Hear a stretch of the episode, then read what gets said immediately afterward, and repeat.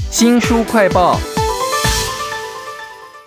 现在啊，在亲子教养当中有一种显学啊，就是阿德勒的正向教养，还有萨提尔的冰山理论哈。如果时光倒回，在听收音机的那个时代，没有网络哦，我们的父母的那一辈啊，他们烦恼的什么样的教育问题呢？他们会怎么样求助呢？我们要为您介绍这本书呢，书名叫做《孩子说不的时候才会去做》啊，法国父母最信任的育儿专家协助您听懂孩子的语言啊。为您请到的推荐人是资商心理师黄之莹，之莹你好。Hello，各位听众，大家好，主持人好。其实志颖本身也是专门在经营这种小朋友的教养问题啊，但是我看你的这个解答方式跟这本书那个专家非常不一样，因为他是在四五十年前，而且是在广播当中回答听众朋友的问题啊，所以我想当年那些爸爸妈妈们问什么样的问题，跟现在应该有一些不太一样的地方啊。我看到当时的爸爸妈妈问的问题，有的是说小孩子会掀大人的裙子，然后被打的时候，那个妈妈其实一边又要教养他，然后一边很愧疚啊。哦，他这边的问题很多，关于吃喝拉撒睡，会是我们跨时空都是一样的。可是呢，其实他们没有遇到大概是三 C 使用啊，或是说三 C 保姆这些问题。是，呃，但是如果父母养儿育女之后啊，会面对那种一团乱的状态，或者是内心有很多的崩溃跟狼狈，其实都是一样的。所以多尔多这本书其实它横跨了照顾父母，又同时照顾孩子，然后给父母正确的预期，如何去养育孩子。其实我觉得它有蛮多跨时空都很雷同的地方。其实我还觉得有一点是因为现代人可能小孩比较少了哈、所以他们碰到问题的时候就会把它放得非常非常大。那那个时候可能生的比较多嘛哈，但是有一些困扰，我是觉得我不太熟悉啊，但也蛮有趣的，像是小孩子会生气的时候呢，可能他还在发展过程当中，他不知道怎么样表达那个叫生气，他可能就装模作样说我要打妈妈。我觉得这样的动作真的很有趣诶。对，其实孩子啊，当他呢对父母的攻击是一辈子都在攻击。怎么说呢？当他开始去吸吮妈妈的奶头，然后发现说，哎，妈妈会痛，哎，妈妈把我推开，然后其实他又会想咬得更痛，就是他想要确认这个主体跟客体是分开的。这就是孩子第一次对母亲的施以攻击，因为你跟我不一样。然后到长大一点，他会用他的口腔去含所有的东西，去了解它的形状。那当然，其实他的手足就有可能会被咬，其实也是会攻击的。所以，当孩子呢，他可能用很反向的方式去表达他的心境跟痛苦，这时候我们就会有机会可以穿越到他内在其实正在发展什么，所以他才会用这样子的方式去对待我们。哇，智盈心理师刚刚讲到的有关于嘴巴这个部分，就让我想到说，哎，精神分析好像比较在意这一块哦。那这本书其实很特别的，就是发生的当下其实是当年的精神分析的医师哦，然后他也是儿童教育专家，在广播节目里头回答听众的问题。那听众写信来哦，问的问题是五花八门的哈。哎，那您自己写了好几本书，比如说什么恒温教养，哎，听起来就非常有意思。还有当最亲的人成为伤痕等等。我觉得你在咨商室碰到的个案，你在书里面写的东西，跟当年的广播时代父母会来问的问题，解答的方法应该都不太一样吧？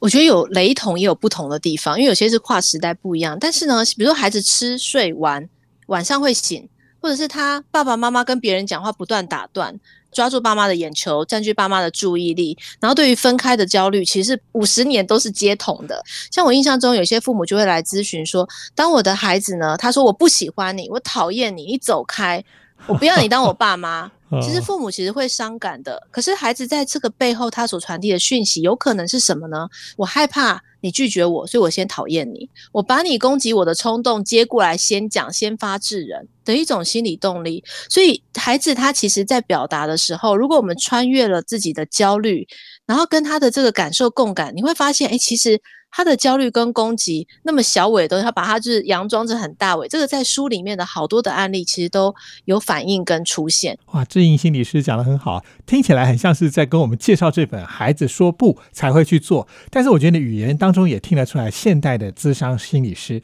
他们其实对待问题的时候比较关切的这个切入点啊。这一个四五十年前的教育专家啊，他的名字叫做冯斯瓦兹，他很喜欢讲一句话：很口语、很直接，叫做通情达理。对，没错，不只是通孩子的情、达孩子的理，而是父母其实当被孩子挑战的时候，我们内心都会有不平衡跟震荡。那这些不平衡跟震荡的时候，我们有没有办法通自己的情、达自己的理？很多时候，有些父母会抱怨说：“哎，当我有小孩之前，我也是温良恭俭让，也是非常有礼貌跟人品的人。可是呢，当我跟孩子相处的时候呢，有朋友打电话来，然后我就转过身去，希望制止孩子小声一点，说我就变大吼大叫，大家都叫我说戒吼戒吼，冷静冷静。可是其实为什么会有这样的转变呢？因为当你期望自己是不会被翻搅这种不平衡的感受，可是我们常会被孩子去暴露出来这些感觉，尤其是孩子。在我们做正事的时候的不断的打断，像前阵子疫情期间，呃，很多时候我们在家工作的时候，为什么特别的火大？就是 当孩子不断的打断，然后又加上呢以他为主的时候，你会觉得，哎，其实他是不是搞不清楚状况？我们要怎么通他的情，达他的理呢？都没有打他就不错了。所以孩子有这些需求的时候，他摆错重点，他们的前额叶还没发展成熟。说我们在现代跟过去的教养不同，是我们现在有很多的脑科学技术去支撑我们去了解。孩子的发展，还有呢，对于小小孩来说，以这本书来讲，他很多关注在小小孩议题。为什么？因为小小孩是离兽性最近的时候，野兽的兽。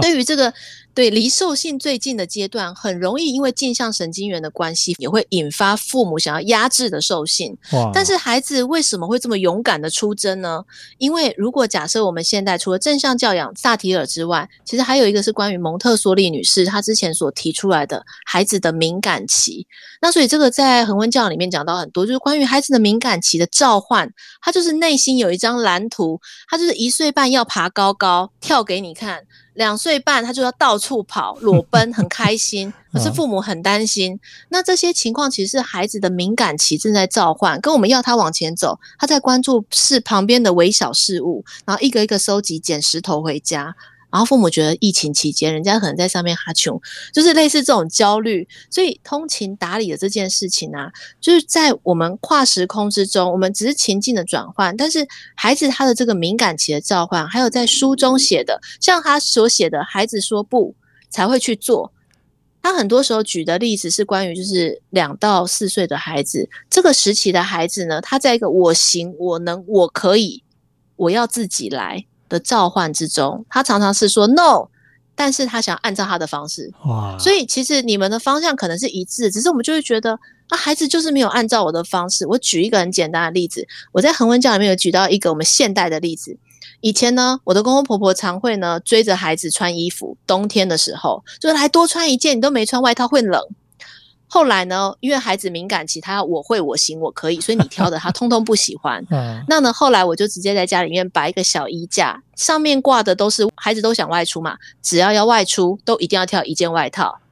哪一件都可以，那边的都是我可以接受的，冬天会穿出去的外套，所以孩子就非常心悦诚服，我觉得通通都是我选的，那我们是彼此就可以相安无事。原来孩子说不才会去做，背后是这样子的意义哈。为您介绍这本书的书名就是孩子说不才会去做啊。其实，在四五十年前啊，当时的法国，我觉得好像跟我们距离很遥远，大家其实有很多很共通的，恐怕连现代的父母都搞不太清楚的东西，比如说他发现小孩子会哭也会笑，但是其实背后可能是同样一件事情，哎，对，孩子会哭啊，其实用笑的方式呢，我在我的呃儿子身上看到非常的多，像我女儿她哭就是哭，然后呢，或者是你指责她的时候，就跟她说这里不行，那里不行，那里脏脏，什么要洗手，她可能会抗议，但她的抗议的反弹是哭，可是有一些孩子他真的是用笑的，尤其是呢，我在我我姐姐的儿子身上，还有我自己的小孩，还有来咨询的按父按母身上，我真的看到有一些小孩他尴尬也笑。害怕也笑，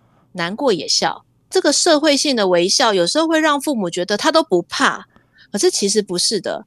像我儿子现在两岁四个月嘛，他以前呢什么都是用笑的方式，我发现那种尴尬的情境跟他不知所措的样子。第二个是他的大脑已经宕机了，他可能遇到这个情况，他没有素材跟没有配套措施去回应的时候，他常常就是用傻笑来回应。那大人当然因为这个社会性语言，有时候就会觉得。孩子可能不介意，孩子没有像我一样这么介意。孩子这么的白目，那孩子越大，就越被贴上更多这样的标签的时候，其实我们没有看穿的是。他那个尴尬的笑的背后的不知所措跟无奈，所以父母跟小孩简直是两种不同的生物，需要中间一个解译。非常谢谢资商心理师黄志颖为我们详细的说明了这个孩子说不才会去做到底背后发生什么事情。谢谢志颖，谢谢您，谢谢大家。